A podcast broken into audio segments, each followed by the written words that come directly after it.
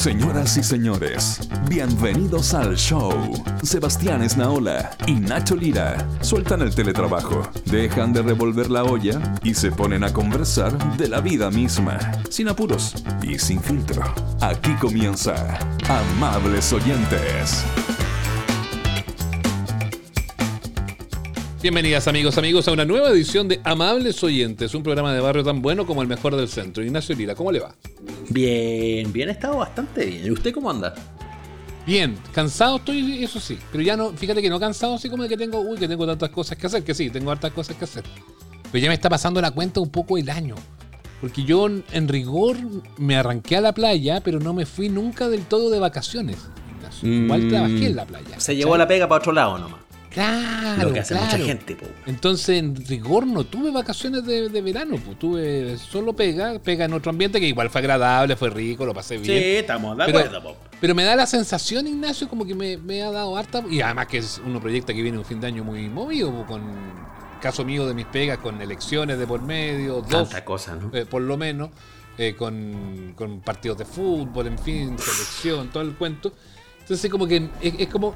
La pega de uno es, es- es chora porque finalmente uno como que va en el día, po, y la pega es la que tenía en el día, y mañana será otro día, y mañana veremos, po, porque cuando uno está al aire es como eso. Pero. Y, siento que tengo como no pega acumulada, pero sí proyectada mucha pega de aquí hasta diciembre prácticamente, enero. Sí, Y eso me da, eso me da un poco de pereza. Lo entiendo bien. Pues esa es la, la- la parte buena y la mala de los medios. La pega es entretenida, todos los días distinta. Siempre pasa algo así. Siempre pasa algo, Matías. Una cosa así, pero Siempre desde está lo bueno, pasando. ¿no? Siempre está pasando, entonces hay de qué hablar y qué sé yo. Pero claro, pues te agarra el trajín y sentís que no paráis nunca, pues. Entonces empezáis Porque de a sacar repente me cuenta ganas de no hablar nada, fíjate.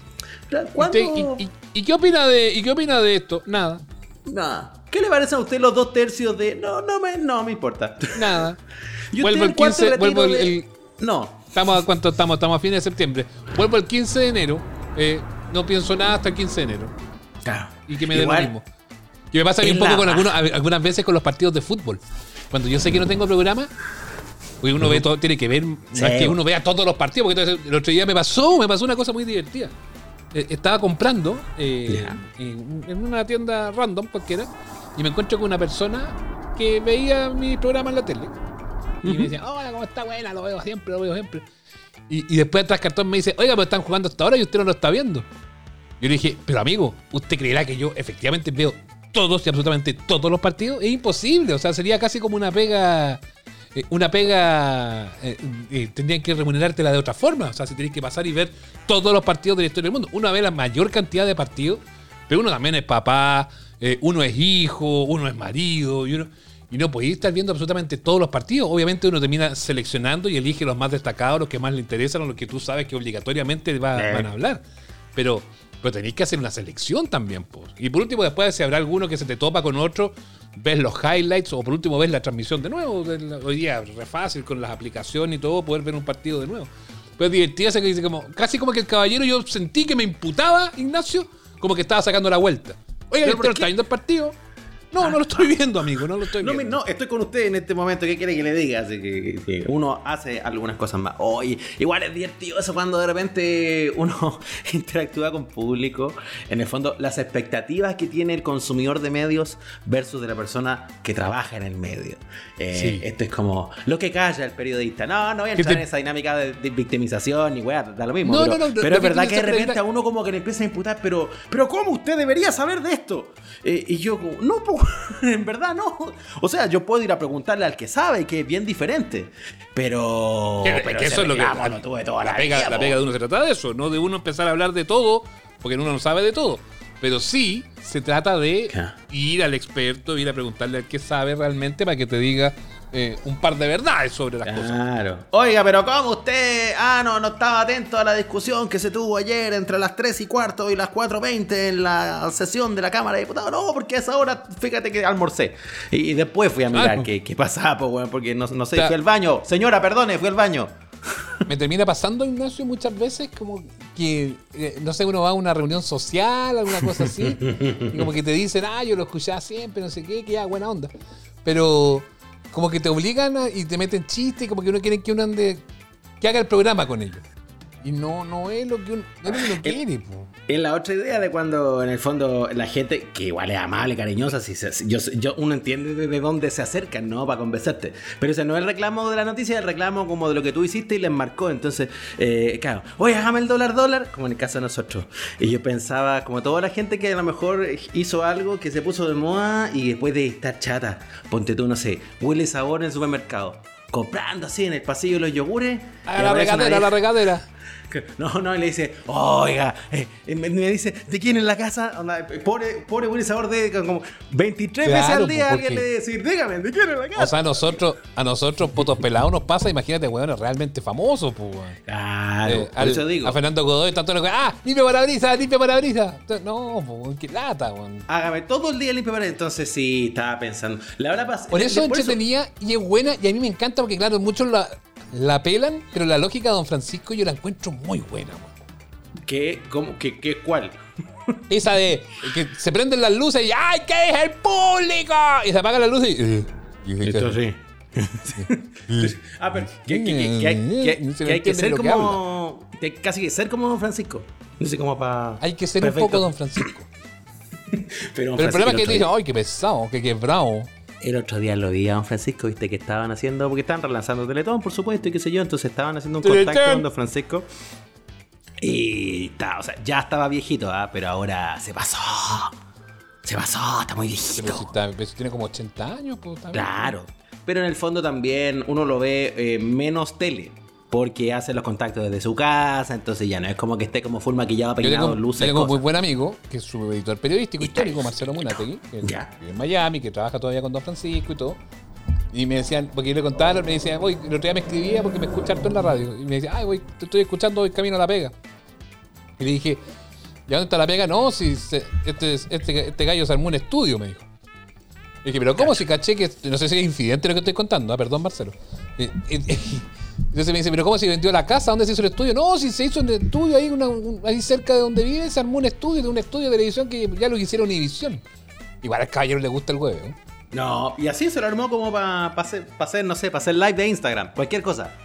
No, y con, para hacer los contactos con, con la Teletón y cuando lo No. entrevistan, y ahí hizo Don Francisco de- Presenta, que, que lo dieron Eso. en CNN, en fin, hace como, hace sus programas. Y lo va a hacer ahí a dos cuadras de la casa. va- ¿Qué es? Claro, cuando esté. La Teletón, Teletón. Cuando esté Teletón. eh, me gusta eso. Eso, eso es algo que yo podría hacer de nuevo si me lo, si me lo pide alguien. Pero nunca me lo ha pedido na- eh, nadie. ¿Qué? Nadie que haya escuchado ¿Imitar a Don taco, Francisco? eh, me- Nadie que haya escuchado hablar taco dice, ¡ay, el dólar, dólar! No sé qué. Na- lo, lo único que yo haría de nuevo sería gritar todo el día. Eh, porque. Jugábamos con el pato Muñoz, me acuerdo que eso. Esa es la única cosa que me gustaría. Eso y semáforos. Lo único que volvería a hacer. Eh, pero es verdad, el personaje que tiene una pequeña marca es- registrada y que se la pillan a cada rato, que lata igual, weón. Sí, imagínate, po. imagínate con. ¿Qué, qué otro personaje así tiene como. eh, a la. a Enrique Maluenda? Dígame, abuelita. Yo creo que todas Claro. las abuelitas estaban ahí, no sé. Ya Pero ya, se murió, ese público ya se murió, ya no se lo piden nada. pero Don Enrique está Manuel. vivito, el otro día lo escuché en un reclame de la radio. De una cooperativa de no sé qué cosa. ¿Ah, sí? Era- no, Sí. está haciendo comerciales. Como, con Avicop, como una cosa así. Oh, oh, cooperativa de vivienda. Y dice como, júntese usted también, señora, una cosa así, como la mención de Y, y salsita. abuelita, sí. a Todas las abuelitas y abuelitas. Ay, qué bonito. Sí, ent- eh, por eso, a Marcelo de Cachureo, ¿la gente lo parará en los semáforos para pedirle el grito? Ponte tú. Pero Marcelo dicen, esto ya, este capítulo debe llamarse Pelambres. Dicen que Marcelo es más pesado que la chucha. Ese dicen que es pesado. Más que Don Francisco y todo lo que hablamos, dicen que un hueón pesado la vida real es Marcelo. Hueón pesado, hueón desagradable, hueón mala gente. Pero yo no Ahora lo puedo verdad, yo no fui pues, nunca. weón. Yo no fui nunca cachureo. ¿Será verdad eso de que trataba mal a los niños y que le Es quitaba que yo los premios? fui, claro. Es que estamos de verdad en la lógica del pelambre porque yo nunca fui, pues weón, yo no lo vi, no interactué con Yo Marcelo, tampoco. no, no yo puedo tengo un muy buen amigo, el Coco Pero Abugara de gente que Rodrigo, dice que, eso. tra- que fue niño de cachureo. No fue niño. después- Alguna vez fue Sí. niño. Rodrigo Abugara de como niño. Oye, Niño ah, 1. Y tuve después fue, experiencia, fue eh, niño. fue personaje. Él hizo por mucho tiempo el, el conejo Wenceslao. Oh, ah, pero hizo, hizo como carrera dentro de Cachureo. Carrera en Cachureos Inc. Hizo carrera. ¿Qué, qué la raja igual, ah? Como que haces carrera. Primero eres cabro chico del público. ¡Eh! y gritáis. Después te pasan a bailar adelante. Eres chico yeye. Eh, y No, pero después si él era el que- chico. él- no, pues él partió siendo así como chico Yeye, que no sé cómo se Eh, llama, Se hacía los, bailecitos y esas cosas. Claro, estaba ahí en el. No estaba en el público, estaba ahí en el proscenio, No. como decía mi abuelita, en el proscenio. Claro, claro. Era, era del staff, pero va, va subiendo. Ahí tiene un escalafón esta cuestión. Sí, pues después cuando ya fue, fue eh, adulto, pasó a ser conejo. Y pasó- y ¿Cachai? claro, lo fue ascendido a Cada vez que hablamos de este tema, porque nos- cada vez lo hueveamos y es recurrente, aparte que él le tiene, obviamente, un cariño infinito a, a Mar- a Marcelo Hernández, que es el nombre de Marcelo. Él dice que son pura infamia. Todas son infamias, pero yo no le creo. Yo creo que si todo el mundo dice es porque algo, algo de verdad tiene que haber. Sí, puta, sí, sí, 9 de cada 10 gatos dicen que don Fran, que, no, don Francisco, que Marcelo Cachoreo es pesado. Puta, algo tiene que haber pasado, po. Ahora, es similar a la, la fama que le cuelgan a muchos personajes de televisión infantil. Porque ahí el contraste es más dramático, ¿no? El que tiene que ser como particularmente amable y bonachón en cámara. ¡Eh, niños! Versus cuando apagan la cámara. A lo mejor un weón normal nomás, pues a lo mejor un weón que no se Sí, ríe po. todo el día. Y el Porque a lo contraste mejor dramático eso- hace que uno diga, ¡ay, que es pesado! A lo mejor eso es lo que se exagera por Nacho. Sí, po. Ay, weón, pesado, amargo. Y no, sino que fue simplemente que en vez de que dijo el grito, el grito, el grito, el grito, dijo Claro. hola. De Que repente al es decir hola, que normal, ay, weón, pesado.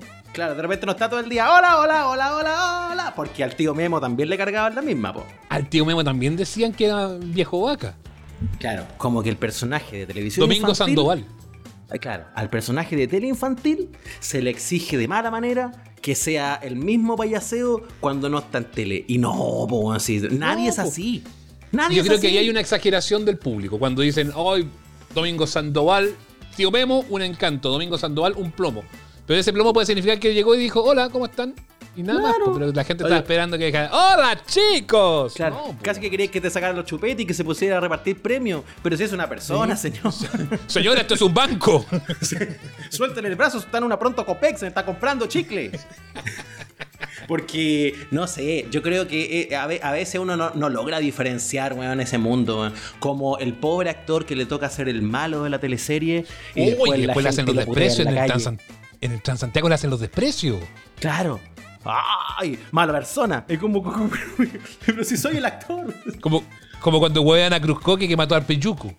Ah, maldito. Entonces la gente, la gente le grita y, y alguna. ¿Te ha tocado? El problema es que Ya Cruzcoque, Cruzcoque también es mala persona. Sí, bueno, ese es, otro- es un caso diferente, pero seguro que te ha tocado a ti, porque yo me acuerdo también haber hecho esto entrevistando actores, que uno tiene esta conversa con el actor que, que, que tiene un papel de villano famoso y que lo pasa como el hoyo ese, ese semestre de la teleserie en Sí. la calle. Que la gente como que le da lata salir, incluso que todos lo miran feo.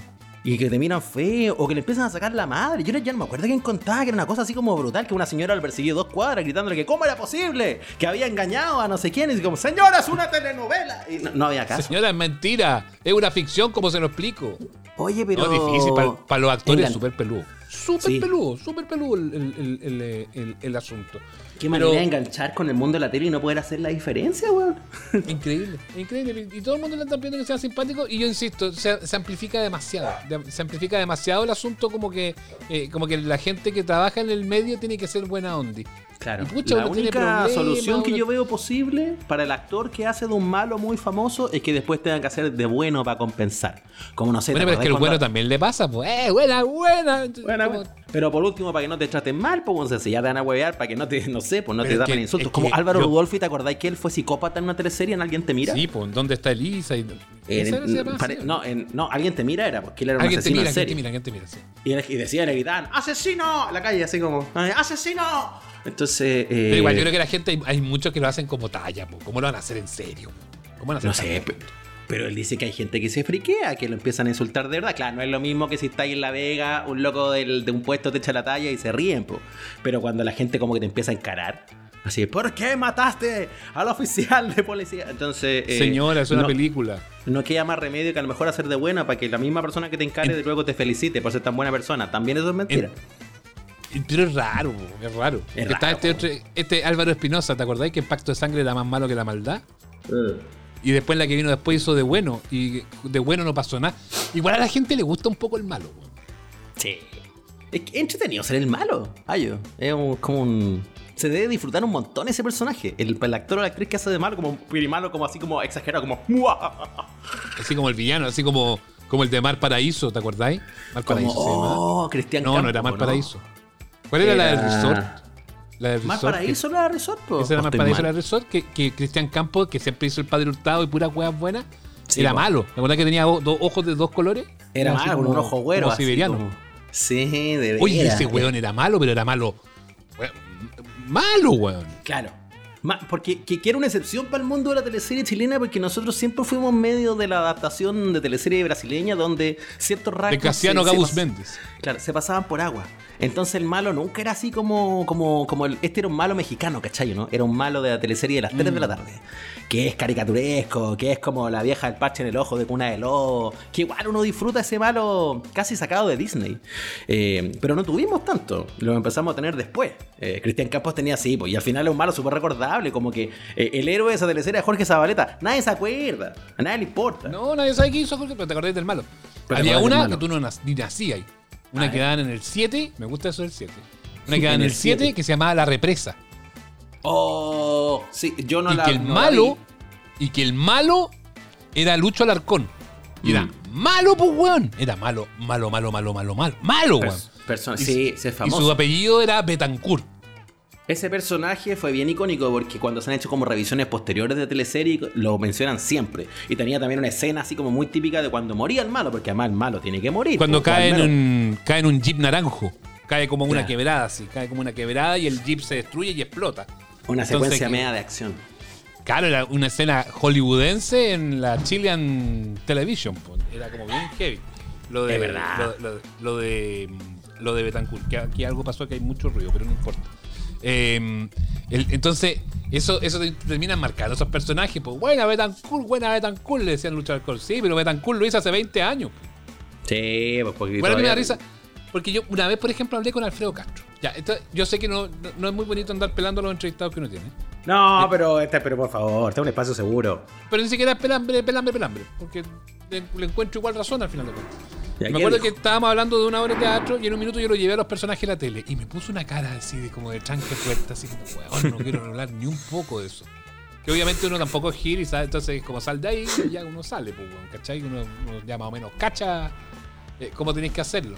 Ya. Pero igual a mí me gusta, me- no, me- cuando se produce un poco como desprecio de por qué te hiciste conocido tan popularmente, me da un poco lata, porque yo creo que el- no es que uno tenga que exigirle al artista que sea, Mm. eh, que, que quiera sus personajes en la tele, porque obviamente a lo mejor hacen la tele solamente por necesidad, por plata, y que el, el hecho de poder hacer, tel- de hacer teleserie les permite poder financiar tiempo que se van a dedicar a hacer teatro después, no sé, no tengo idea, estoy inventando mil pajas que se me ocurren. Mm. Pero, pero, pucha, el- Alfredo Castro, el Frula, igual la gente lo quería, el Frula, pues, weón. Que te lo Claro, que eso estaba, tanto. estaba pensando. ¿Le, ¿Le iba a preguntar por el Frula? Sí, porque ese ya era como Sí, 35 me años para siquiera quiero- para dónde iba mi, mi- mi tema. Pero también Pero yo, entiendo, yo entiendo, lo, lo veo, me pongo en el. Me logro poner en ser empático y me pongo en los zapatos de Alfredo Castro, por ejemplo. Y la- igual la pregunta del Frula se la tienen que haber hecho ya 800 millones de veces y ya es como fome. Sí, es verdad, es verdad. Entonces yo creo que esa le, le cargó un poco. Pero, pero, pero hay como que tener un matiz. po. Incluso esta misma cosa que hablábamos antes de hoy, de repente la gente te pide, no sé, insisto, pasa súper poco si nosotros bueno, no somos famosos ni nada. Pero cuando la gente te habla de la hora del taco, qué sé yo, ya igual, bacán, buena onda, nos permitió hacer un montón de cosas. Hay como que tener un matiz entre... Ganamos mucho dinero. Eso es muy importante. No tanto como Feluca con Piñera, pero ganamos dinero. Em, estaba pensando eh, como el matiz. Entre igual tener agradecimiento y cariño por las cosas que uno hizo y que le gustaron a la gente versus no, no sé, pues atraparse en eso. po. Porque igual debe ser fome que al pobre actor del Señor de la Querencia la gente todavía se lo anda arrancando. po. Es que me quedé pensando en malos, malos icónicos. Eh, un más Porque ya viene nuestra oh, invitada, viene llegando luego. que ya viene llegando. O cuando al pobre Otilo Castro, que no era un actor tan famoso, se hizo muy popular en los 80 cuando era el sapo de la CNI. A ese sí que lo insultaban en la calle. Él lo contó. Bueno, lo amenazaron. que lo amenazaron, que lo trataban como el hoyo a Otilo Castro. Y el pobre Otilo Castro estaba haciendo un, un muy buen personaje porque es un excelente actor. Y uno le creía y le tenía odio. Eh, oye, qué buena esa temporada. O no sé, pensé en la Paulina Urrutia en Fuera de Control, siendo Sarita Mellafe, así medio, medio psicótica. Uy, también. era mala. Sí. Qué buen personaje malo. Esa era, era mal. Más que mala, era como maldita. Era como maldita. Yo creo que igual empieza a existir una suerte de identificación de la gente con el malo, weón. Porque yo creo que todos alguna vez fuimos un Mm. poco Sarita Mellafe. Cuando estábamos ahí como terminando el colegio, entrando a la universidad. Claro. E- e- Ese malo es bien interesante, pues. El malo que en el fondo tiene motivaciones. Y que por algún lado vais cachando que, que, claro, que no está tan perdido, no está tan equivocado. Finalmente no, no estáis de acuerdo con la forma. Esto es muy de Ñuñoa, hashtag no es la forma. Pero la. Ignacio, asunto- un ciudadano de la comuna de Ñuñoa. Claro, acá de José Domingo Cañas, en la esquina del diálogo, eh, yo vengo a plantear que esto no es la forma. Eh, pero vais cachando las motivaciones de estos personajes, po. ¿Sabes qué? Me pensé en Rudolfi, a Rudolfi, que igual suele ser más de galán, pero como dice ese psicópata de alguien te mira, le salen bien los malos. ¿Viste mm, esta la de la. que era de época, del mega, la del cura? El ¿De cura qué época? ¿De, de- de qué época? El paleozoico. Eh, no. Sí, me parece cuando eh, dice no una serie de época. ¿De qué época, estúpido? ¿De cuál de todas? Puta, el, el cura joven que es Mario Orton, que se enamora de la. Mira, me acuerdo de todo, que se enamora de la Ah, chica. sí, que la dieron en el Mega, que fue muy Y exitosa. larga también, y el papá. Mario del Orto. malo. Eh, ¿Cómo se llama? ¿Mario Perdona otro pecado. Perdona nuestros pecados, se llama. Y el malo que era Rudolf era Armando Quiroga, era malo. Ya. Mario Orton. No, Mario Orton era bueno, Mario Orton era el cura enamorado. Oye, pero ese culebrón. Oye, sacaba verdad oculta, ¿eh? Le- Le queda poco. Un año Tiene nomás. que a poco verdad oculta, no la he visto nunca. Eh, Está en su último año. pero, pero qué bueno, es una No, cosa. sí, eso dice, sacaba, la noticia era, sacaba verdad oculta, pero sacaba el 2022, pues, weón, falta un año. O sea, en tiempo normal eso es como una teleserie, le falta una teleserie y media normal como para que se acabe. Oye, qué heavy. ¿eh? Va, va a salir. uh, eh, Verdades ocultas comenzó en un país distinto a donde va a terminar. Hasta con constitución nueva.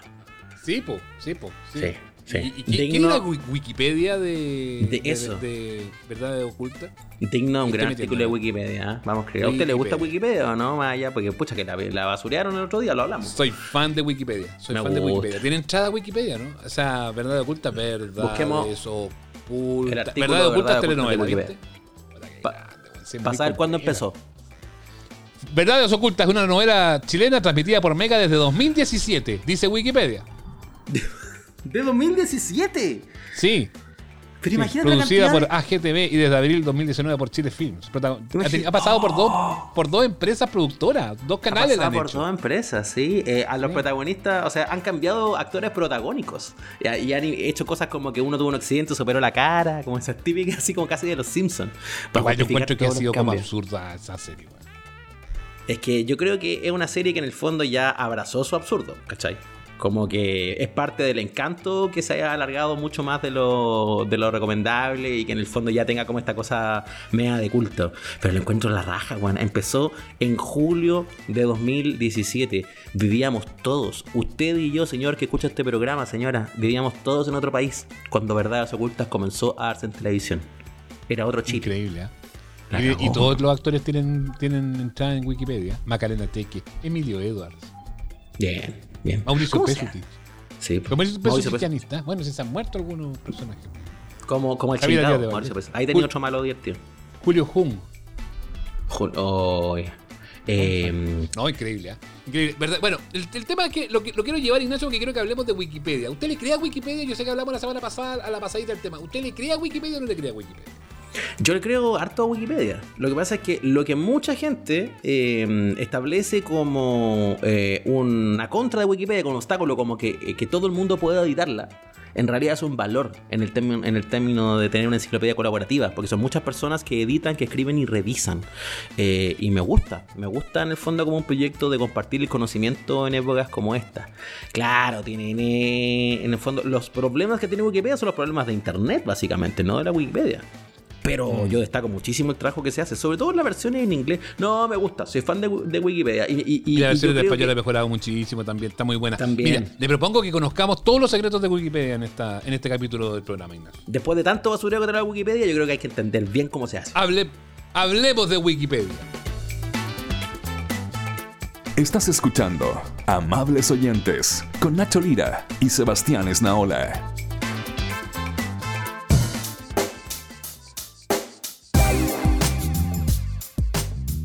Dijimos, hablemos de, de Wikipedia en, en el cierre del segmento anterior, eh, Ignacio. Yo, yo creo que que que es importante ya no enfocarnos, superar un poco la, la pelea que se dio entre Yasna y de que si sirve o no sirve, y Sicher que se ofendió, porque ay, Wikipedia, que no sé qué, que fue igual, igual un poco, un poco absurdo eh, finalmente cómo se termina dando todo eso, que el, el foco se haya puesto en eso y no en otras cosas mucho más importantes. Pero sí nos ha despertado, porque ya lo hablamos la semana pasada, eh, y hemos centralizado hoy día como, como gran tema este, para aprender y conocer un poco más de Wikipedia. Porque hoy por hoy, el que diga que nunca ha usado Wikipedia, yo creo que es un farsante, medio mentiroso. Todos usamos Wikipedia, todos citamos Wikipedia, todos nos, nos metemos y leemos las cosas de Wikipedia y nos quedamos de ahí. Más allá de que hoy por hoy algunos em, arruguen un poco la cara a la hora, Mm. a la hora de hablar de Wikipedia, Ignacio. Bueno, que esa pelea chica de los debates presidenciales nos haya servido como herramienta para poder instalar una conversación mucho más grande sobre Wikipedia, sobre compartir el conocimiento, sobre cómo funciona además una enciclopedia colaborativa en estos tiempos donde Internet tiene sus ventajas y sus peligros. A propósito de esto que decíamos antes, qué bueno que todos puedan escribir y al mismo tiempo que preocupante que todos puedan escribir cómo se hace, cómo funciona bien. Vamos a entender Wikipedia por dentro, así que todo el que está haciendo las tareas y los trabajos por Wikipedia, suban el volumen a esto porque lo van a agradecer. Está con nosotros acá en Amables Oyentes, la directora ejecutiva de Wikimedia Chile, que es quien administra eh, los contenidos de Wikipedia en nuestro país, Patricia Díaz, con nosotros em, en la conversación. Gracias, Patricia, por estar eh, en este capítulo de Amables Oyentes acá con nosotros. ¿eh? Hola Sebastián, hola Ignacio, muchas gracias por la, investiga por la investigación, por la invitación. Y vamos a hablar Sí, mucho estamos sobre- investigando un poquito. Sí, es que eso vamos a hablar sobre- vamos a investigar, vamos a hablar un poco sobre la maquinaria que Sí. mueve Wikipedia. Eh, solamente una, una aclaración. Importante decirlo, nosotros no, no gestionamos los contenidos, eh, ojo, es importante porque después me llega demanda. Me dice, oye, mira, Ya, pero gusta vamos, esto. partamos, partamos de ahí, porque tú estás en Eso es bueno Chile. ¿Qué, aclarar. qué es Wikimedia Chile y cómo se vincula con Wikipedia? Perfecto, mira, cuando me han preguntado cuál es la diferencia entre Wikipedia y Wikimedia, yo siempre lo defino como de la manera más sencilla. Wikipedia es el proyecto, Wikimedia es la comunidad, es la- el grupo de personas que está detrás de este proyecto, que son los editores y editoras eh, de contenido libre, utilizando una plataforma como Wikipedia para eh, difundir conocimiento sobre diferentes temas a lo largo de, o a través del soporte que nos permite los- el entorno digital, ¿cierto? Eh, Ujú. Nosotros como Wikimedia Chile somos eh, el capítulo local del movimiento, porque este es un movimiento internacional, eh, y eh, aunamos los esfuerzos de editores y editoras chilenos, pero también promovemos que más personas participen de este ecosistema de conocimiento. ¿Y qué es lo que es una empresa, es una ONG, es una fundación? ¿Qué, qué es, lo, qué es lo que es Wikimedia? Wikimedia es una fundación eh, que tiene sus cuarteles centrales en San Francisco, es una, fundación sin fines de lucro, y Wikimedia Chile es una corporación sin fines de lucro, una corporación que reúne a socios editores. Claro, y esa es la matriz, porque de hecho si uno se va a Wikimedia, lo fue a buscar a Wikipedia, pero si uno Muy se bien. va a lo que significa Wikimedia como el, gran, como el gran paraguas eh, de, de- donde están esta- estos contenidos, aparecen más sitios. Está Wikinoticias, hay Wikiquote y entre otras. Es- son, son, eh, son, son varias en el fondo, plataformas de contenido diferente eh, que están dentro de la misma matriz. Exactamente, son diferentes plataformas para diferentes formatos de conocimiento, de contenido. Está los, quizás los más, eh, bueno, el más conocido es Wikipedia, ¿cierto? Que es como la punta de lanza. Es el primer proyecto más antiguo de, la, de este paraguas, de esta hermandad de proyectos, pero también está Wikimedia Commons, que es el repositorio de fotos, que de hecho todas las imágenes que nosotros vemos en Wikipedia están alojadas a su vez en Wikimedia Commons. Em, Está también Wikisource, que es el de, el de documentos, el de documentos históricos, los originales documentos históricos. Está también Wikidata, que es la base de datos eh, intercambiable y, y comunicables entre los diferentes, que hace comunicables los diferentes proyectos de Wikimedia. Está incluso Wikipedia, pero la, pero la Wikidia, disculpen, la Wikidia, que es una Wikipedia para niños. Eh, así que sí, hay muchos otros proyectos. Sí, yo lo descubrí y ahora soy fan, porque tengo una hija de cuatro años.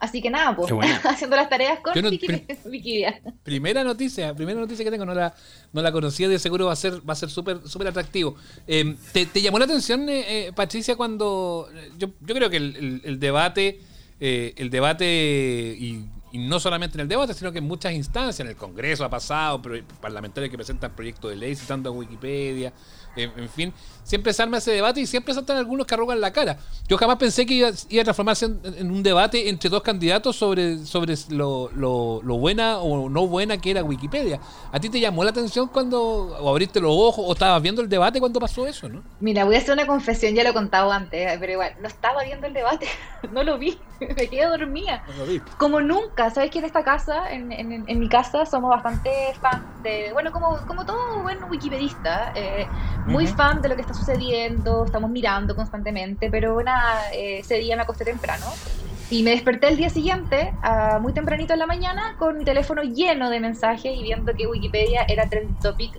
número uno se mantuvo durante toda la noche, imagínate. Así que sí, la verdad es que eh, me desayuné con, con, la noticia y tratando de entender, bueno, dónde estaba finalmente la, la polémica. Y, claro, o sea, no, me llamó mucho la atención de ver eh, en un debate de, em, finalmente nos quedáramos con ese elemento, ¿cierto? Como de la discusión. Pero bueno, uno como buen comunicador aprovecha toda la contingencia para traspasar información, ¿cierto? Ocupar también la coyuntura para aprovechar de educar también, de, bueno, qué es lo que es este proyecto, cómo funciona, em, es em, ideal lo que hizo el candidato o la candidata al citarlo de manera directa, en fin, o sea, aprovechamos también un poco estas instancias para hablar sobre Wikipedia. Es un cargo justo, una cosa perdón, para cerrar, el tema de debate y que avancemos después ya al funcionamiento de Wikipedia. ¿Es un cargo justo o injusto el que, hizo cuando la tira, le tira la cadena un poco a Wikipedia? Yo personalmente lo encuentro bastante injusto, em, pero lo entiendo de dónde viene. Entiendo de dónde viene como el cuestionamiento. Eh, me preguntaron en otra entrevista que me hicieron en otro medio si es que acaso era boomer eh, la reacción del candidato cuando criticó Wikipedia, ¿cierto? Casi la mala em, fama es media generacional que cierto público que a lo mejor, comillas, entiende menos Internet, no valora lo mismo. Eh, y, yo, yo respondí, mantengo, mantengo esa, esa perspectiva, que más que ser, eh, más que una cosa generacional, es que el paradigma Wikipedia es súper revolucionario. Entonces yo entiendo que haya mucha gente que le hace ruido. Imagínate que estamos tan acostumbrados a las plataformas informativas que nos cobran de alguna forma, desde la suscripción del diario hasta Facebook que, eh, que, se, que en fondo que hace negocios con nuestros datos, porque incluso lo que es gratuito no es gratuito, ¿cierto? Eh, entonces Wikipedia es súper a contracorriente y, entiendo que haya mucha gente que ese modelo eh, lo encuentra sospechoso. Entonces entiendo de dónde viene un poco esa mirada mm. crítica. Ya, o sea, en el fondo hay, existe una, mala fama eh, un prejuicio. Sí, un prejuicio, sí, sí, sí. Y, que tiene que, claro, que tiene que ver con este, este, mismo asunto. Entonces, pero eso ya nos lleva más a la mecánica, que es la mecánica de Internet. Eh, el conocimiento, su acceso es más democrático también. Pero la confección del conocimiento, quien escribe, es lo que yo creo que hace una diferencia fundamental acá. Eh, que sea colaborativo para muchas personas, lo decíamos en la introducción, eh, eh, te da también una tremenda ventaja, como de incorporar miradas y de que muchos escriban, editen y revisen, pero también te pone esta sensación media de como de la tierra de nadie. lo que es de todos termina siendo de nadie. ¿Cómo, cómo, cómo se hace eso cuando uno habla de conocimiento? Bueno, esa efectivamente es una, es una mm, pregunta súper interesante y es parte también como del paradigma diferente que propone Wikipedia, porque Wikipedia, eh, cualquier persona puede participar y cualquier persona puede escribir, pero eso no significa que sea eh, el Far Far West, ¿cierto? Hay, hay una gobernanza interna, porque Wikipedia está construida por una comunidad de personas. Em, y como, como cualquier, o como las buenas comunidades de Internet, eh, tienen una manera de organizarse y de autoorganizarse también. Y que además es particular de cada Wikipedia, porque cada comunidad parlante es una, es una Wikipedia diferente. O sea, la Wikipedia. Ah, no hay una norma estándar. Hay normas básicas estándar con cuatro principios, como por ejemplo la eh, relevancia, eh, que es la notability en inglés, ¿cierto? Eh, la, o la eh, bueno, la, importancia de las referencias, ¿cierto? el punto de vista neutral, eh, no, promo no permitir la autopromoción, por ejemplo, esas son como ciertas normas más o menos transversales, pero hay ciertas, hay normas de funcionamiento de mecánica un poquito más eh, puntuales que dependen de cada Wikipedia. Por ejemplo, el anonimato. en la Wikipedia en inglés tengo entendido que tú puedes editar sin loguearte, pero no puedes crear un artículo de cero sin loguearte. En cambio, la Wikipedia en español, tú puedes crear y editar artículos eh, sin loguearte, porque en, no sé, pues, en, un, en, los contextos latinoamericanos, por ejemplo, donde hay muchos territorios en conflicto, eh, privacidad es seguridad de los editores. Sabemos que hay editores que han sido perseguidos por las cosas que han, escrito, ¿cierto? Persecuciones, presiones, tiene que haber de todo eso. Exactamente. Eh, entonces, o sea, por ponerte un ejemplo, los activistas medioambientales, ¿cierto? Sabemos que son perseguidos a lo largo de América Latina, no es una no, no, no ocurre solo en uno o dos países. Entonces, esas son pequeñas como cosas que son súper representativas de las comunidades. Em, y bueno, entonces hay una serie de normas que, que, los, que, los, editores de Wikipedia han decidido sobre cómo funciona la, la enciclopedia. Y además también hay eh, una, mm, como una estructura bastante tajante en que no respeta las normas. O sea, las normas están, no son muy limitantes tampoco, pero son estrictas en el sentido de que el que no la respeta, ¡pum!, se va. Entonces, eso eh, permite, a ver, no es, perfectible, ¿eh?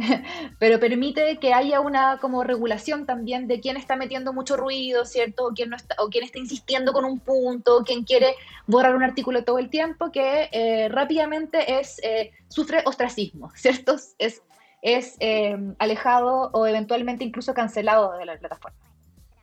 Ahora, gran parte, yo presumo que gran parte de, lo- de los problemas que ustedes como, como editores muchas veces eh, se van enfrentando va de la mano de lo que pasó posteriormente al debate, justamente del otro día. Eh, esto que tú, tú mismo has planteado, Patricia, que va de la mano de, de vandalizar, por decir de alguna forma, la wiki, que se meten y empiezan a decir que, que Sichel es un tal por cual, que la Yasna Proboste es otra cosa, que quise, y que le empiezan como, más que, a- más que hacer una biografía nueva o borrar todo lo anterior y poner nuevo, sino que le van agregando como pequeñas cositas, parrafitos. Eh, ese es el gran problema que hoy por hoy tienen administrar, porque yo presumo que en la entrada del, del rinoceronte se deben meter poco a, a- a agregarle Sí. cosas al rinoceronte, Sí, Eh, sino la- que todo está mucho más vinculado a los personajes que están presentes en la actualidad de Latinoamérica, de Chile y bueno, y de todo, y todo el planeta, sumando a, todas las- a todas las otras wikis. Eh, ese hoy por hoy es el foco donde ustedes están más concentrados, presumo. ¿no? Es la contingencia, claro, es la contingencia y además es la mediatización de la contingencia. Porque una cosa es la edición perniciosa o vandalismo, como tú, tú lo mencionas, que es efectivamente el término que se ocupa en el Wikiverso, Eh, pero ese vandalismo dura 30 segundos. O sea, es revertido de manera muy rápida. Sobre todo cuando estamos hablando de artículos que sabemos que los van a vandalizar. O sea, los artículos de los candidatos presidenciales ahora están más o menos protegidos porque eh, en este contexto se, sabía a priori que iban a ser víctimas o susceptibles de recibir eh, ediciones perniciosas. Eh, el tema está en que cuando hace, alguien hace la travesura, le saca una foto pantallazo y la viraliza. Claro. Entonces, yo me acuerdo que, me acuerdo de haberlo visto el otro día el debate, un montón de imágenes de- del perfil de los candidatos, qué sé yo, como tú decías, marcados, eh, editados, bla, bla, bla. Y eso estaba revertido hace horas. Pero la foto siguió dando vueltas en los medios sociales. Entonces, es, y además, eh, muchos de nuestros colegas periodistas, ¿cierto? Porque también soy periodista, eh, así que al- algo sé un poquito del rubro, se agarran muchas veces también de, ese, de, esa, mm, de esas pequeñas acciones y, y, da- y hacen la nota en el sitio web. Sobre todo en la Entonces- lógica, en la lógica de clickbait, sobre todo en, en- en Sí, internet, po. claro, esas notas rinden harto. Claro, pero es una nota que no tiene ninguna, eh, o sea, que no tiene mucho contenido en el sentido de que esa edición ya no existe. O sea, ese vandalismo fue revertido hace siete horas. Entonces, eh, por ahí va un poco como la dificultad, porque claro, se hace, se hace chistoso, po. Eh, hacer como la, la, la, la talla, en el fondo, la broma de editar, pero la verdad es que es cero chistoso para nuestros editores. O sea, el día, el día del debate supe a la mañana siguiente que mi comunidad de editores se pasó la noche entera revirtiendo ediciones eh, vandálicas. ¿Cuántos son los editores que hay en Chile? Mira, no sabemos a ciencia cierta, eso es algo, algo súper de, eh, bueno, pero al mismo tiempo problemático para nosotros, porque eh, Wikipedia no te pide ningún dato al momento de loguearte. Solamente tu nombre de usuario y un correo para corroborarlo. Pero no te pregunta tu nombre real, ni tu ubicación, ni si, de- si te identificas como hombre, mujer o, o, o- o prefieres no decirlo. Entonces es difícil poder saber cuántos editores de Chile hay o cuántos editores en Chile, porque hay gente que es extranjera pero que edita o que se sitúa en Chile, ¿cierto? Pero, ustedes no sabemos- tienen un grupo así como de editores, perdona, como de editores sindicados, así que los Sí, conocen, sí, que bueno, saben, Hay que un han núcleo a lo mejor Sí, más Wikimedia. Chile, Wikimedia Chile tiene un núcleo de editores, pero es, es pequeño y tenemos, y tenemos claro que hay alrededor como de unos 1500, eh, más o menos, editores en Chile. Pero eh, el número así como concreto, no, no, no hemos hecho Mm. encuestas y todo, pero no tenemos así como un, como un eh, eh, formulario, ¿cómo se podría decir? Como, como una Una suscripción. estadística exacta. Exacto, una estadística exacta. sí. Fíjate que eh, cuando mencionas eh, este tema de, la- que son estructuras diferentes, como, como, como, la gran ventaja o la, gran diferencia de, Wikipedia a propósito del acceso al conocimiento, eh, la manera en que se estructura, la manera democrática, entiendo que efectivamente eso genere la brecha, con muchas personas acostumbradas de manera muy distinta a lo que entendemos como conocimiento desde un formato más académico, que a una sola persona, a muchos, es la que... pone el conocimiento y se da un poco por enterado y por entregado, ¿no? Hay una cosa más dogmática ahí. Eh, porque iba a ir a otro tema, eh, que ya no tiene que ver con el vandalismo de casi de, hacer el chiste. Eh, hay muchas cosas de, de, la conversación, política, social, religiosa, que no tienen una definición, cuya definición está en permanente conflicto. Estoy hablando de países que tienen regímenes complejos, estoy hablando de personajes sobre los que hay controversia, pero que también tienen biografía. ¿Cómo se define la biografía de alguien que está en permanente discusión? Alguien a que alguna gente le dice dictador y otra gente le dice héroe. O un país que una persona dice que es, extremadamente represivo y otros dicen que son puras falacias, ¿no? ¿Cómo, se abordan esos temas? Mira, hay uno de los principios como transversales a la Wikipedia que tiene que ver con la neutralidad.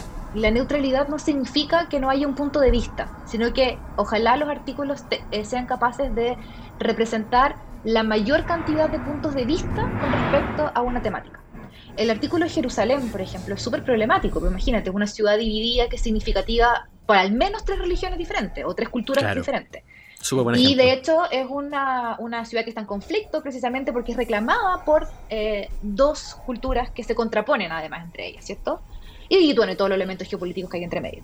Entonces el artículo de Jerusalén trata de tener como estas tres miradas. Entonces, por ejemplo, hay un apartado que dice como, eh, no me acuerdo si es como sitios históricos o patrimonio significativo para la cultura cristiana, la cultura judaica y la cultura musulmana. Fondo reconociendo de que hay tres eh, miradas con respecto a un mismo territorio, ¿cierto? No negando las otras, ni entrando en la dinámica de esta es más importante que la otra, sino que las tres eh, conviven porque es verdad que conviven en ese territorio. Ahora, esto es súper importante eh, para temas un poco más complejos o que tienen más que ver con, con distancias históricas quizás como menos eh, amplias, en que igual eh, la, máxima del respeto a, los derechos humanos y la dignidad es una cuestión también como fundamental. O sea, em, no hay espacio en el artículo de Adolfo Hitler, en el fondo, para esa neutralidad si es que hay un punto de vista que dice que en el fondo eh, fue un gran líder incomprendido, ¿cierto? O sea, como que no, o sea... Eh, hay, unos límites morales donde que no, que no admiten todas las discusiones. Hay, hay límites por lo menos relacionados también como con las eh, narrativas oficiales, ¿cierto? O sea, en el caso de Chile, el, bueno, quizá ahora que lo voy a decir lo van a vandalizar, pero el, artículo de, la, de, la, dictadura militar en Chile, por ejemplo, dice de dictadura militar en el fondo, y, y, de hecho creo que hace muy poco también se vio la discusión si es que había que agregarse agregarle el, el término también dictadura cívico-militar, por ejemplo, que también es una, ah, discusión que ha estado presente incluso en nuestra narrativa, narrativa eh, mediática, ¿cierto? Que también algunos periodistas han, empezado también a mm. agregar este nuevo concepto, entonces, claro, eso se va reflejando también en los artículos. Pero están estos acuerdos también transversales, o sea, dice golpe de Estado, no dice pronunciamiento militar, por ejemplo. Claro, y bueno, lo interesante también de los artículos de Wikipedia es que hay una segunda pestañita que, que normalmente nosotros como lectores la omitimos, que es la que se llama discusión. Y en esas eh, pestañitas de la discusión hay de repente, no todos los artículos la tienen, porque no todos los artículos son tan, eh, eh, tan polémicos, donde los, los editores también conversan y, a veces discuten sobre, eh, bueno, cómo nombrar un artículo, eh, por qué agregarle tal o cual contenido o tal o cual eh, parte del artículo, por ejemplo, o mira, esta fuente está sesgada o esta fuente no corresponde. O sea, hay también un proceso de articulación del, del contenido y, de, y de, de, bueno, de cómo se produce finalmente ese proceso de producción de conocimiento que es abierto para que nosotros lo podamos mirar y lo podamos estudiar. Oye, me metí, me metí, no, me había metido nunca, Patricia, Nacho, eh, al, a golpe de Estado en Chile en 1973. y me metí a la pestaña de discusión. Oye, son páginas y páginas de discusión. que a veces, me gustó el tiro. ¿Sabéis, Sebastián, que a veces los artículos de la discusión son tanto más interesantes que los artículos principales? Mira, pues estoy viendo aquí a la, rápida, porque obviamente estamos aquí conversando, pero veo que, claro, no es no es lo que uno podría esperar, que es como, o sea, obviamente están ahí los que, ay, no sé qué, medio troles, pero también hay otros que, van a, otro asunto, a las consecuencias generales del golpe, em, al rol de la democracia cristiana, en fin, de Frey. Súper interesante. El, bando número 5 en particular veo que lo destacan acá, en fin, hay hartas cosas que son que van más allá de, pronunciamiento golpe. Claro, hay, hay un artículo, por ejemplo, eh, pero en la Wikipedia en inglés sobre eh, la toma del Capitolio de Estados Unidos, ¿se acuerdan? Después de la elección de Trump. Claro. Súper interesante además, porque ese artículo se construyó a ver, a ver, como a la hora después de que se, se supo del, de la- del ataque al Capitolio. Y también la discusión es súper, súper interesante porque al artículo se le va cambiando el nombre en tiempo real sobre la base del conocimiento que se tiene. O sea, primero se habló como de political riots, después se habló de eh, political Trump supported riots, o sea, como que fue subiendo, o sea, fue fue cambiando eh, también Fue el mutando, nombre claro. Mutando en tiempo real, eh, bueno, el artículo de- del estallido social en Chile es súper paradigmático. De hecho, nosotros lo ocupamos muchísimo eh, en nuestras actividades con colegios y con estudiantes para hablar sobre el proceso de construcción del conocimiento y del contenido Mm. en tiempo real, con sesgos, eh, en fin, o sea, como que son súper ilustrativos de, bueno, cómo van tomando forma finalmente, el cómo nombramos las cosas y cómo las transmitimos. Eh, es, buena, Patricia. es buena esa lógica y, y súper recomendado. ¿ah? Yo, yo lo voy a empezar a hacer ahora mucho más. eh, pero me metí rápido a ver una discusión y la Sí. verdad es que se ve bien, bien entretenido. Y, además yo creo que ahí uno se va tentando a, meterse y a lo mejor a ser parte de, de una manera más profesional de editar. Yo varias veces me, me he pillado corrigiendo como motes o falta de ortografía o cosas así, pero nunca me he animado a corregir un texto, ¿cachai? Porque me parece que, que uno tiene que saber realmente las cosas Mm. como para como para poder hacerlo, pero de- a lo mejor esta, esta cosa termina siendo un impulso para que haya eh, mayor cantidad de, de editores. Eh, Patricia, déjame llevarte a otra cosa que, que también con Nacho la hablábamos el otro día y, y que también resulta para muchos como paradigmática y de una forma curiosa, porque Nacho decía a propósito, bueno, todos usamos Wikipedia y todos son súper apretados, nadie pone 5 dólares para ayudar, que te piden como 5 dólares al año, te van pidiendo plata para que la cosa Yo funcione. puesto, y ah, son quiero todos- decir al tiro, muy cuando aparece la, la foto de Jimmy Wales ahí con cara de pena, yo puesto... Exactamente. Claro, su propina. ¿Para dónde, ¿Para dónde va esa plata, Patricia? Para- para- ¿qué, es lo- qué es lo que se hace con esa plata? Que, es- que- que habitualmente cada cierto tiempo hacen campañas de recolección de fondos. Bueno, la primera cosa fundamental que se hace con esa plata es mantener los servidores. Porque Wikipedia efectivamente es un proyecto, un producto virtual, pero tiene que estar alojado en un lugar físico, real. Y debido a la cantidad de contenido que se genera Wikipedia eh, y la cantidad de visitas que tiene, y la cantidad de imágenes y de, o- y de todo el contenido que hablamos de los otros proyectos, tiene que alojarse en un espacio. Y eso, y eso Mm. tiene, un, tiene que ser financiado de alguna forma. Entonces, gran parte del financiamiento que recibe la fundación de los donantes, como el 80%, el 85% de la plata que, que, hace, que, que hace funcionar la- el movimiento Wikimedia, viene del bolsillo de las personas comunes y corrientes. No, no son grandes corporaciones. El Claro. otro resto viene de los proyectos tipo Unión Europea, cosas así, pero la verdad es que el grueso, grueso viene de, eh, de nosotros, eh, de este modelo como casi que circular, ¿cierto? Así como de yo doy y entrego también todo esta, este abanico de posibilidades que me da Wikipedia. Y, bueno, y hay una parte importante también a través de la fundación que se reparte a las diferentes estructuras que hacen, eh, que promueven y que difunden Wikipedia en los diferentes territorios como Wikimedia Chile. O Wikimedia Chile, eh, nuestro rol fundamental es que más personas participen y que más personas conozcan eh, y participen tanto como creadores de contenido, pero también como usuarios, o sea, que la lean, que, que la valoren, que, que le den un uso a este contenido. Estaba pensando en esta imagen de los servidores, ah, que, que, que- cu- ¿qué capacidad tiene que tener esto? Digo, ¿está calculado cuánto hay en, en- en contenido Mira. de Wikipedia? Digo, en terabytes, así como... Mira, no, no, no, no tengo el dato en no. este momento, pero, o sea, solo para que tengáis, tengáis una idea como para la dimensión, o sea, en la Wikipedia Mm. existen 55, y, y, y está sumando cada, cada vez que lo digo, 55, 56 millones de artículos. O Sí, sea, pues Eso, 56. eso es subiendo y subiendo, Subiendo a, todo- a cada minuto. en este Y contando- ya- Mientras tú estás escuchando esto, hay más. Eh, Exactamente. así funciona. No, eh, Oye. eh, es impresionante el manejo. Espérate, para no quedarme con esa, Sí. esa, esa duda en el aire, porque quiero, quiero ir a esto que lo, que lo, lo comentabas antes eh, a propósito de que también hay muchas actividades con colegios, ¿cierto? Y relacionarse con el mundo académico.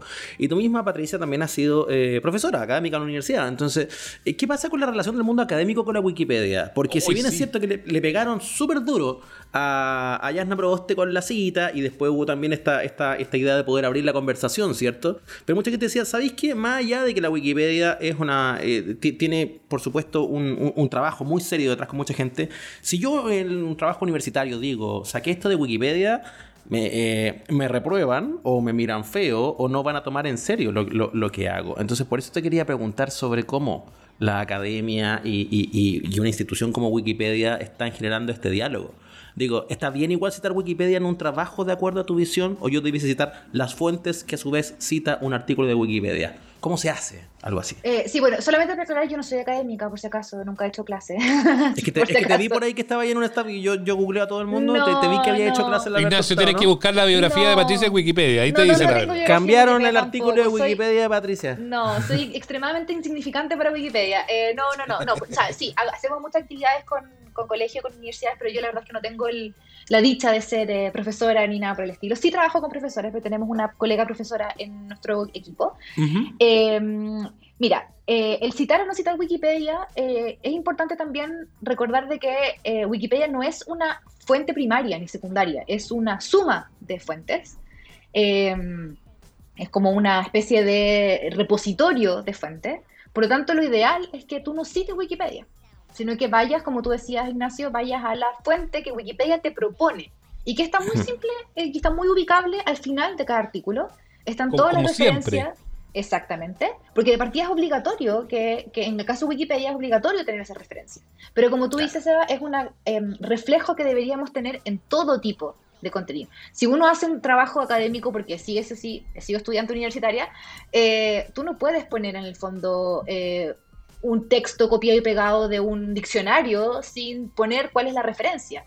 Entonces, eh, e- ese es un reflejo que deberíamos hacer con todo lo que nosotros construimos y leemos. Yo leía en los medios sociales que alguien decía, no, Wikipedia no es confiable porque si yo, yo copio y pego, mi profesor me va a poner un 1 y era como, amigo, si tú copias y pegas cualquier cosa, tu profesor te debería poner un 1. Así como... Si la enciclopedia británica también te van a poner un 1, Claro, obvio. no, si La saco del luz también sopena, les va pasa a Calpe y es la misma historia. Yo no copio y Claro, pego nomás. Entonces, exactamente. Entonces, tu profesor estaría mal si no te llamara la atención por eso, ¿cierto? Entonces, eh, claro, no, Wikipedia no es citable como fuente, pero sí es una muy, muy buena entrada eh, al, al- al- conocimiento, al contenido que- del que tú quieres saber más y es muy buen lugar para agarrar el hilo. Yo, yo siempre hago esta como figura, eh, em, como esta analogía, ¿cierto? De que Wikipedia es como que te den un, hilito y tú empiezas a tirar hasta llegar eh, a, a la fuente que te interesa y poder aprender un poco más y todo, pero no, no quedarse con lo que sale ahí y ojalá que también contrastarlo con otras fuentes.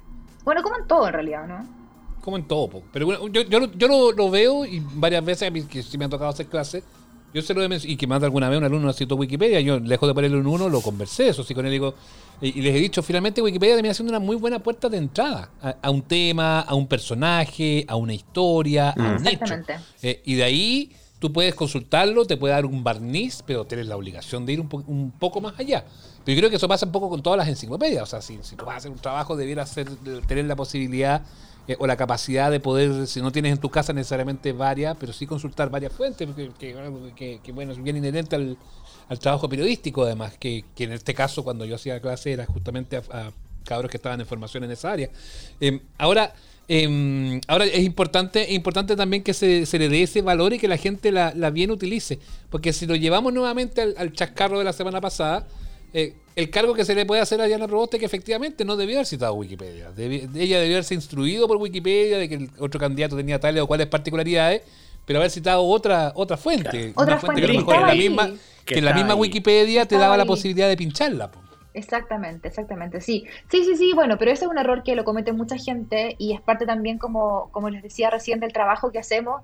No, no hemos enfocado harto en estudiantes porque, bueno, porque están en formación y están aprendiendo, pero yo soy de la idea de que este es una es un ejercicio, un ejercicio de ciudadanía digital, eh, pensando además cómo nos movemos cada vez más en los entornos digitales, bueno, el año pasado bien obligados y ahora más todavía, eh, de sí, que, que deberíamos tener todos, o sea, eh, chicos en el colegio, estudiantes universitarios, Mm. gente grande y gente más grande también, las personas mayores también, porque porque ellos también tienen intereses de informarse y también tienen derecho a participar de los debates como cualquier ciudadano y, mm, y a lo mejor podrían también ser muy activos en la lectura de Wikipedia y, y participar también en estas conversaciones.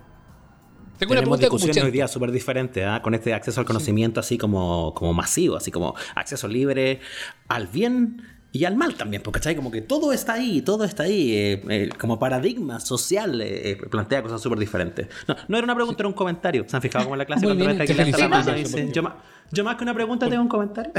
Asamblea, encantó, tipo, tipo asamblea. Claro. Yo tengo, una, yo tengo una, una pregunta que es como de copuchento.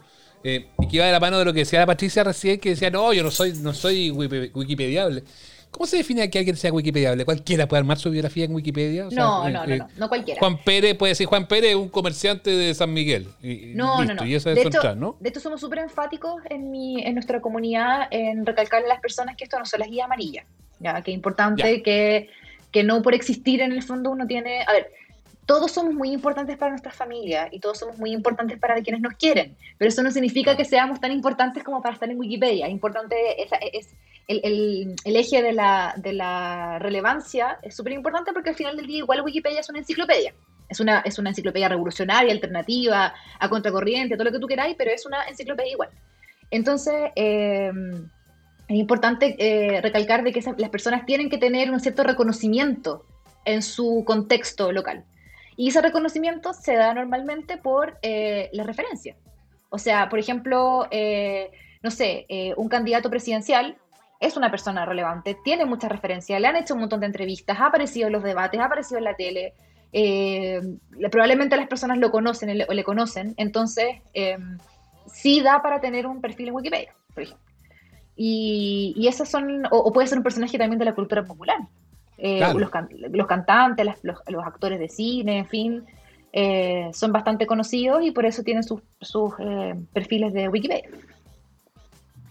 Es así, eso es lo que le da también el hecho de que la gente los vaya buscando. Porque yo recuerdo que al principio era un poco así. ¿eh? Uno se encontraba de repente con la biografía, soy Juan. Marambio, yo estudio Derecho en la universidad, no sé cuánto. Y, y claro, estaban ahí, sobrevivían esos, esos artículos. Eh, a la larga terminaron todos todos muriendo, por supuesto que no tenía mucho sentido y Sí. no hubiera profundizado el amigo Marambio. Sí.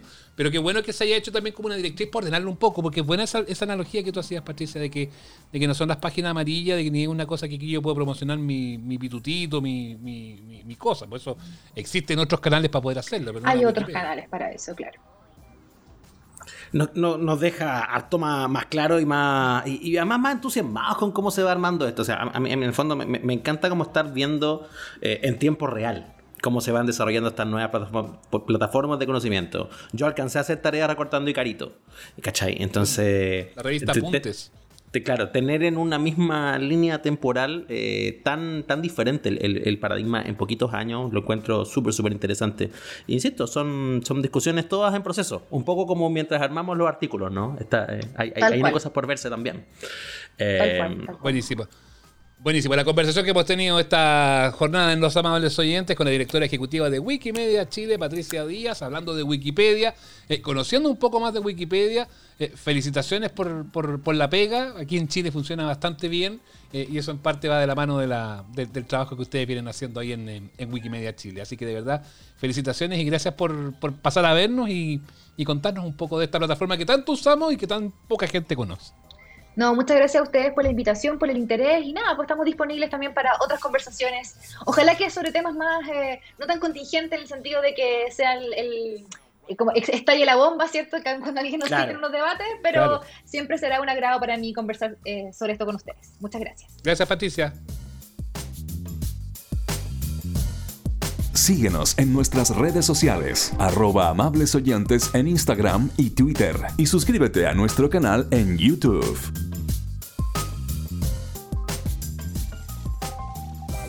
Oye, que me gustó la conversación. Me, más metido que antes. Yo, yo ya soy bastante adicto a ir como artículo por artículo en la Wikipedia, pero ahora ya me volví loco. Porque Es que además de la ventanita de discusión es heavy. descubrimos es muy la bueno. ventana de discusión que nos dijo Patricia acá. Há- Hágale clic al lado y, oye, ves la pasta base, weón. Te metí y Es no que salís más. convengamos, Nacho, convengamos, Nacho, que nosotros ponemos, no sé, po, Ignacio Lira. Y ahí aparece. No, no tenía entra, ¿no es cierto? No, no pregunté tengo. otro No, no tengo. Eh, Y seremos, seremos wikideables, porque me dio pudor. Eh, las- cuando le pregunté eso, Eso. después venía como calle cajón y podremos tener la nuestra, pero me Y dio yo podré pudor. ser Wikipedia. No, no tenemos. No, pero ni Podríamos- siquiera yo haría la de amables oyentes. Podríamos ser la oyente. Amables o, oyentes, es un podcast. o a lo mejor tantos chiquillos Le que puse además- Ignacio Lira y me dice, quizás quisiste decir Ignacio Liga. Eh, Ignacio Liga, que también es cierto. Eh, no, yo creo que de la amable oyentes podríamos tener. O a lo mejor algún viudo de la hora del taco que tenga más como esos registros, que esta gente que sube cosas choras que, que hacíamos antes. Y podrían hacerlo también, pero, pero hasta ahí a mí no me hagan. Me da pudors. No es No, a necesario. mí si alguien me la hace feliz. Pues no- o sea, no, no es que me dé pudor porque encuentro que puede ser útil. A alguien le podrán preguntar alguna vez. Pero así como que yo me siento a escribirla, esa weá sí que me da pudor. No, igual hay unas biografías de Wikipedia que uno siente como que la escribió o la corrigió él mismo, ¿ah? porque tienen uno- uno- unas cosas floridas y... Ya, pero si te hacen una biografía, y yo creo que igual le- yo le pegaría una revisada y una edita por Nacho. Obviamente no voy a poner. Sebastián Senadola, brillante periodista. No, Es que, es que para allá voy. No, yo creo que es muy importante ir a chequear que lo que estén diciendo sea cierto. Otra cosa es que uno diga, ¿para qué dar nombres? Luis Dimas es el más brillante cantante de su generación. No es necesario. Digo, como que uno No. siente que hay una biografía que está media florida. así. Pero mira, mira, mira, mira, mira, mira, ya, pelemos, ya, el primer bloque pelamos, ¿no es cierto? En este Sí. último bloque pelemos un poco también. Volvamos. Eh, En la biografía, ya, de periodista yo he visto harta. En estos días sí que me he metido como siguiendo una y otra. Cuando el segundo o tercer apartado de la biografía es premios, es que la hizo él. Ah, claro, al tiro. Premios. Obvio. Premios. verdad, ¿Qué es esa es weá? verdad. Premios. Como, como que es es súper importante, claro. así, eh, trabajo filantrópico, así como que al tiro, así como así. Mire, yo doné todo esto. Sí, oh, yo soy tan bueno, tan bueno, hice, tan bueno. hice todo esto, soy súper buena gente. Hice todas Doné, estas cosas. doné todo esto. Y la carpeta y, y el lado controversia, borrado. Así. Peleas, no, ninguna con pero qué, buena. qué bueno, Ignacio, hace- hacer la biografía de uno y me metería todos los días a ver si tengo alguna, alguna controversia. Claro, porque siempre está el apartado como controversias, ¿cachai? Entonces uno va a mirar ahí con quién te peleaste, quién, quién te amenazó, no sé qué cosa, y te vas para allá, entretenido. Sí, Qué buena, yo, qué buena claro, la, la- pero- la- la cosa. Porque el, el tema, Nacho, es que uno finalmente cuando te metía a Wikipedia ponía el artículo que querías ver, pues no sé, pues ya, Ignacio Lira, mal oyente, eh, radio cooperativa, no tengo idea, por lo que queráis poner, pues, eh, Winston, Winston Churchill o el rinoceronte, como decía. Eh. Pero si tú te metías a Wikipedia, te das cuenta que tiene un, en el costado tiene una, una, una columna que tiene hartas cosas distintas para poder hacer y ver y poder hacer todo este asunto, mucho más allá de, eh, de las discusiones que decíamos o incluso de ver las cosas, citar la página, información de la página, cambios en los enlaces, notificar un error. O sea, hay hartas cosas que se pueden hacer más allá de, de ver o no ver una, una cosa. Me gusta. En el fondo, siempre, siempre, siempre Internet, desde el inicio de los tiempos, ha tenido más posibilidades de las que uno ocupa. A uno le gusta usar esta cuestión como libro de reclamo, pero la verdad es que también hay hartas herramientas que te permiten resolver muchos problemas de los que estás eh, alegando. No todos, pero varios. Entonces, es bueno ir a mirar todo lo que hay, pues de repente uno se queda medio cómodo. Eh, Wikidata estoy viendo aquí. Me gusta el wiki. Es que yo soy bueno para citas. Me gusta el wi- eh, no para la cita de, de Tinder. Estoy hablando de la, la frase citable, ¿no? La cita citable. Entonces está Wikiquote. Y ese me gusta. Y uno se mete aquí y puede elegir, no sé, la cita del día. Eh, por ejemplo, una de Miles Davis que dice: Para mí, en la música y en la vida, todo es estilo. ¿Viste? Y está en la portada de Wikiquote. Una cita y, y, y quedaste como un cita bacán. pues, Una cita citable, bonito, y uno puede tener el momento del día de la cita citable. Oye, ¿Y Peyuco em, tendrá? Liándolo con lo que hablamos al principio, Peyuco. Peyuco, así como cita de que de la. La Ah, pero estás que estábamos hablando en al principio, po. Estáis pensando eh, en la biografía de Wikipedia. Sí, Así Peyuco no tiene, pero Amores de Mercado sí tiene. Sí tiene, el señor de la querencia tiene. producida por TVN. De la tiene y todo. Señor de la querencia tiene. Feluca, tiene. estamos cerrando ya esta edición de nuestro podcast. ¿Tiene algo que decir, Feluca? Que la gente siempre lo pide. Nadie lo pide en realidad, pero tiene como Nosotros una lo pedimos. especial. Mira, estaba, me acordé de. Hay una cuenta de Twitter que se. No me acuerdo el nombre, la estaba buscando. Se llama Gobierno Edita o algo así, que editan artículos de Wikipedia. Estado Edita. Estado Edita. Arroba estado Eh, edita. eh, es buenísima porque es muy extraña. Como que eh, causa mucha eh, sospecha. Porque editan eh, nuevo- eh, eh, nueva entrada para Gustavo Quintero desde Ministerio del Exterior. Como que no entendí por qué editan. ese- ¿Por qué hay alguien haciendo eso? Bueno, Porque Colo Colo es Chile y está en todos lados, pues, amigo. eso debe ser. Pero a veces sale cualquier lecera. po. Pero mira, mira, cambio en magnánimo. La entrada magnánimo. Desde Senado de la República de Chile. No, muy, muy extraño. Está buena. Esa es la última Eh, que eh, hubo.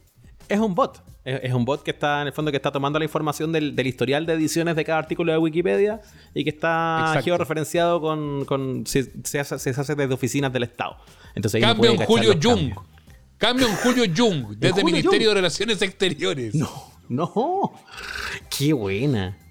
Y le puedes seguir locos. Cambio en Got Talent Chile. Desde Ministerio de Transporte y Telecomunicaciones. Ah, están ocupados en el Ministerio de Transporte, están con pega. Aquí está Feluca, mira. Cambio en Giorgio Chiellini.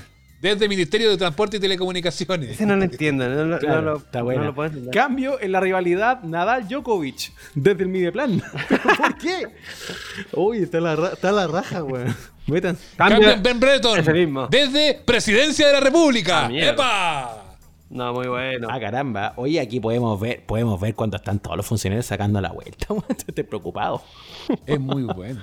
Cambio en Diana Boloco del Ministerio de Agricultura, pero te pasaste. Cáchate esta. Ya. Cambio en No, The Phantom of me the Opera, miniserie 1990, desde el Ministerio de Agricultura. Dios mío. Oh, ese, weón lindo. tiene- ese weón no, tiene- porque no tiene nada que ver. Si fuera cambio en eh, artículo eh, la cosecha del kiwi desde el Ministerio de Agricultura, te creo, pues, weón, pero Mm. eso otro tiene nada que ver, pues, weón. Tengo una nueva pasta base, parece. ¿eh? Voy a seguir a estado de ¿Estado edita? Sí, me gustó. Mira, cambio en Máximo Pavés. Desde el Ministerio de Secretaría General de la Presidencia. ¡Se editó Ah. el mismo! ¡Se editó El subsecretario! Se editó. Empezó a ¡Se decir que editó no. el mismo! No, empezó, empezó a decir que ahora tiene pelo y esas cosas. Basta. Cambio en Max Pavés. Soy muy bueno, soy hermoso. Soy guapo. Gané tantos premios. Ya, chiquillos lindos soy. Oye, qué, qué hermoso programa. Eh, en- lo vamos a anotar en los highlights de nuestra biografía de amable oyente para cuando tengamos Wikipedia. Me Exactamente. Vamos a poner el link, de hecho. Vamos a poner el link de este programa en nuestra biografía de, de Amable. Sí. Arroba amables oyentes en todas nuestras redes sociales. En Twitter, en Facebook. No, fe- no sé, tenemos Facebook, ya ni me acuerdo. Pero tenemos Twitter, sí, tenemos, Facebook, Instagram. pero sin Tenemos arroba. Facebook. Amables oyentes nomás se llama. Amable oyente, usted nos busca en todos lados, nos sigue. Si te gusta este programa, síguenos también, recomiéndanos. eh, y después te vamos a pedir 5 dólares igual que los de Wikipedia. Vamos a salir así. Y pronto tendremos nuestra entrada en Wikipedia también. colabore con nosotros. Cuídense Ya. mucho. ¿ah? Besos y abrazos. Gracias, Felu. Adiós. Esto fue Amables Oyentes, el podcast con Sebastián Esnaola y Nacho Lira. Si quedaste con ganas de más, nos encontramos cada domingo en el live de nuestro canal de YouTube. Síguenos y recomiéndanos. Hasta la próxima.